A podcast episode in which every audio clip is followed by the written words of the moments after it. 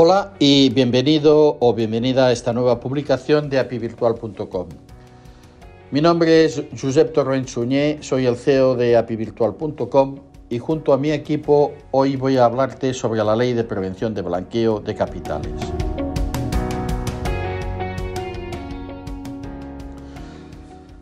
Muchas veces cuando hablo con agentes inmobiliarios descubro en muchas ocasiones que no toman ninguna precaución para cumplir con la legislación en materia de prevención de blanqueo de capitales y cuando pregunto si están preocupados por seguir el estricto cumplimiento de la norma, percibo que son muchos quienes no tienen claro cuál es el blanqueo de capitales que hay que prevenir. En el artículo 2.1, letra L de la Ley de Prevención de Blanqueo de Capitales y Financiación del Terrorismo, se establecen que son sujetos obligados los promotores inmobiliarios y quienes ejerzan profesionalmente actividades de agencia, comisión o intermediación en la compraventa de bienes inmuebles o en arrendamientos de bienes inmuebles que impliquen una transacción superior a los 120.000 euros y también por una renta mensual igual o superior a los 10.000 euros.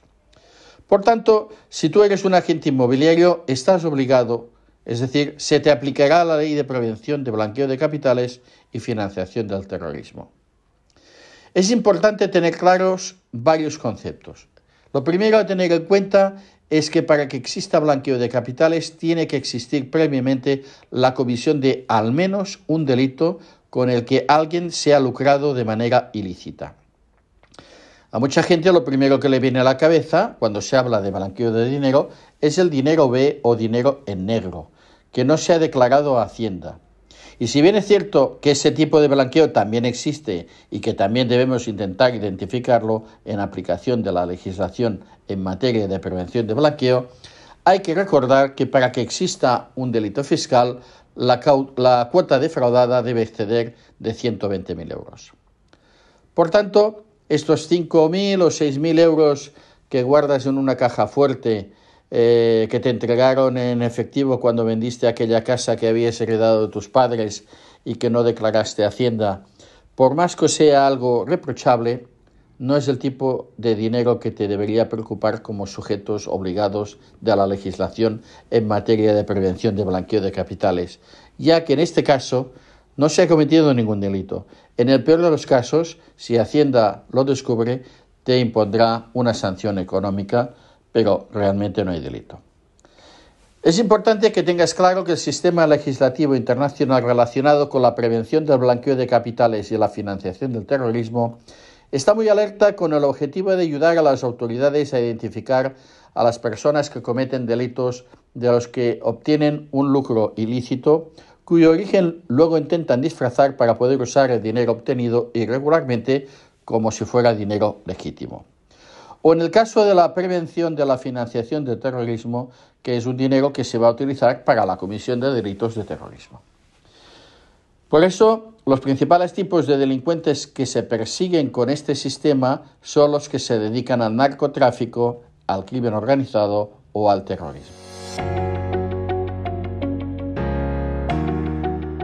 Y aprovecho para informar y a otros muchos recordar que en la web de apivirtual.com tenemos disponible una sección de blog que actualizamos semanalmente con las últimas noticias del sector inmobiliario, muchas de ellas con una base de partida de las últimas sentencias dictaminadas en esta materia. En ellas, nuestra responsable del departamento jurídico, Irene Delgado, analiza el impacto que tiene para todos los inmobiliarios y particulares en este ámbito.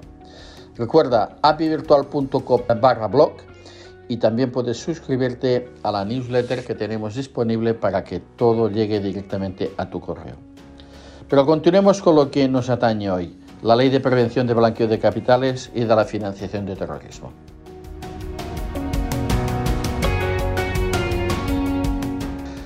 Lo segundo a tener en cuenta es que el presunto delincuente intente hacer pasar dichos fondos ilícitamente obtenidos como dinero legal o legítimo.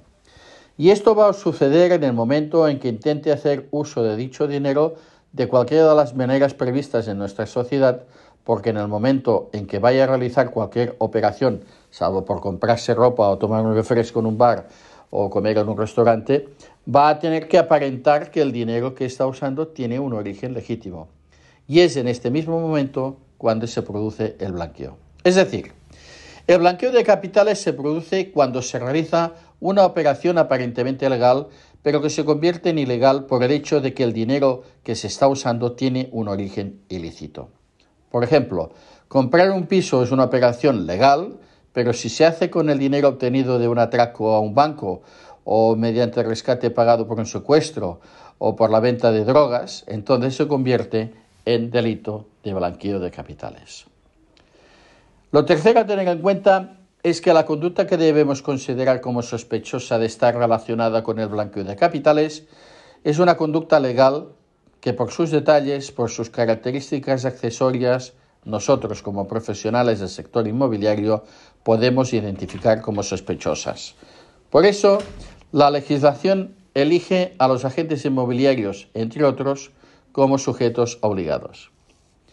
Hay que ser un buen profesional con experiencia en el sector para poder identificar una conducta sospechosa a partir de una acción que, tomada de manera aislada, es completamente legal. Resumiendo, se necesitan tres condiciones para que exista el blanqueo de capitales. El primero, la existencia de un delito previo de contenido económico. La segunda condición, que la voluntad de esta persona que ha cometido el delito y se ha enriquecido de manera ilícita intente hacer pasar dichos fondos por fondos legítimamente obtenidos. Y la tercera condición, que dicho intento normalmente se realiza con una operación completamente legal.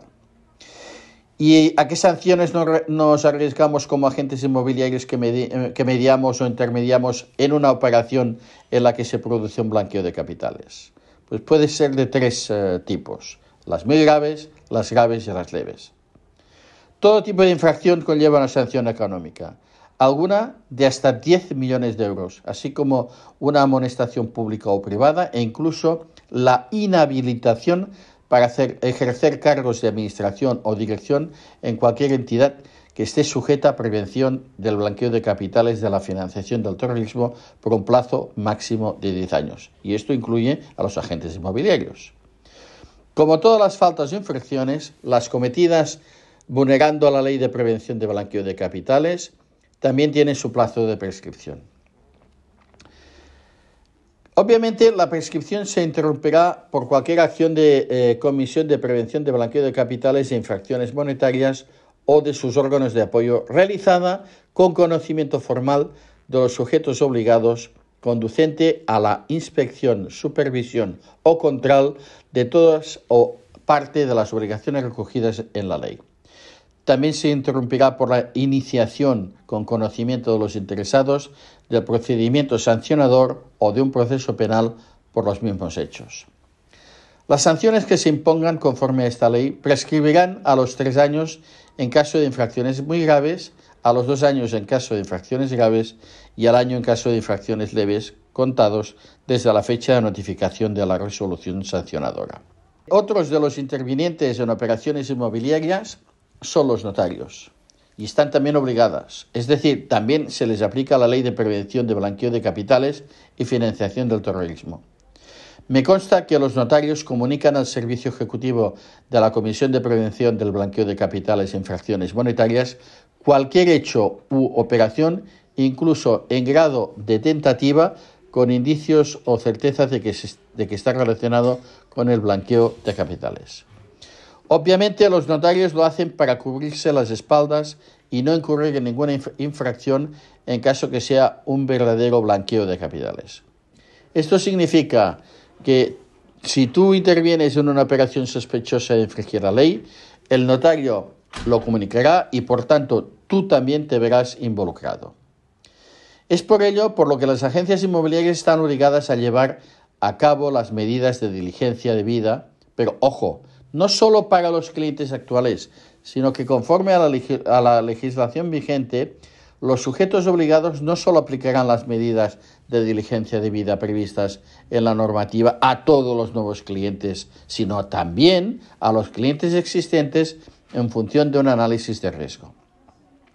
Generalmente el agente inmobiliario tendrá que llevar a cabo las diligencias normales consistentes en, primero, identificación y comprobación de la identidad del cliente, segundo, identificar y comprobar la titularidad real. ¿Y qué se entiende por titularidad real? Pues las personas eh, beneficiarias de la relación de negocios que un tercero ha, ha negociado o bien las personas que controlen más del 25% de los derechos de voto de una sociedad y si no existe tal cuota de participación se imputará la titularidad real al administrador. También eh, se, eh, se solicitará al cliente una declaración responsable en la que manifieste la identidad de los titulares reales. Recabará información para averiguar el propósito de la relación contractual, es decir, se tendrá que averiguar la actividad económica e empresarial del cliente. Se hará un seguimiento continuo después de iniciar la relación contractual y es que el agente inmobiliario se encuentra obligado a seguir estas diligencias, pues en caso contrario podría ser denunciado por no llevarlas a cabo. Así, cualquier cliente puede solicitar al asesor de la parte vendedora que se acredite la ausencia de indicios de blanqueo de capitales en operaciones anteriores. Este quedará obligado a presentar un informe donde aparezcan todos los extremos anteriormente mencionados con el deber, además, de conservar los datos y documentos durante un periodo de 10 años. Pero es que voy un poco más allá, pues la ley de blanqueo de capitales está relacionada con la ley orgánica de protección de datos. En los tratamientos de datos con fines de prevención de blanqueo, no es de aplicación lo, referido al ejercicio de los derechos de acceso, rectificación, supresión, portabilidad, limitación y oposición, como ocurre en la Ley Orgánica de Protección de Datos. Es decir, que si se recibe por parte de un interesado una solicitud de derechos, la agencia inmobiliaria o quien sea que recibe esta solicitud deberá responder poniendo en manifiesto o bien la imposibilidad de ofrecer esta información o, con las debidas consecuencias por no dar esa información, lógicamente, o bien dar curso a los derechos solicitados. El agente inmobiliario queda pues obligado a realizar una evaluación de impacto de protección de datos de esta evaluación deberán resultar las medidas técnicas y organizativas reforzadas con la idoneidad suficiente como para garantizar la integridad, confidencialidad y disponibilidad de los datos personales. Será preciso además que las medidas implantadas garanticen la correcta trazabilidad de los accesos y comunicaciones de los datos, pues de lo contrario, el agente inmobiliario puede enfrentarse a sanciones por no cumplir con lo previsto en la vigente ley, pudiendo además ser demandado como colaborador necesario en un presunto delito de blanqueo de capitales por incumplir con sus obligaciones como sujeto obligado en la ley de blanqueo de capitales. Como ves, a veces puede resultar algo complejo detectar que una operación infringe la ley. Es por ello que en unos días vamos a promocionar una herramienta que ayudará al agente inmobiliario a detectar si la operación en la que está interviniendo es sospechosa o no lo es.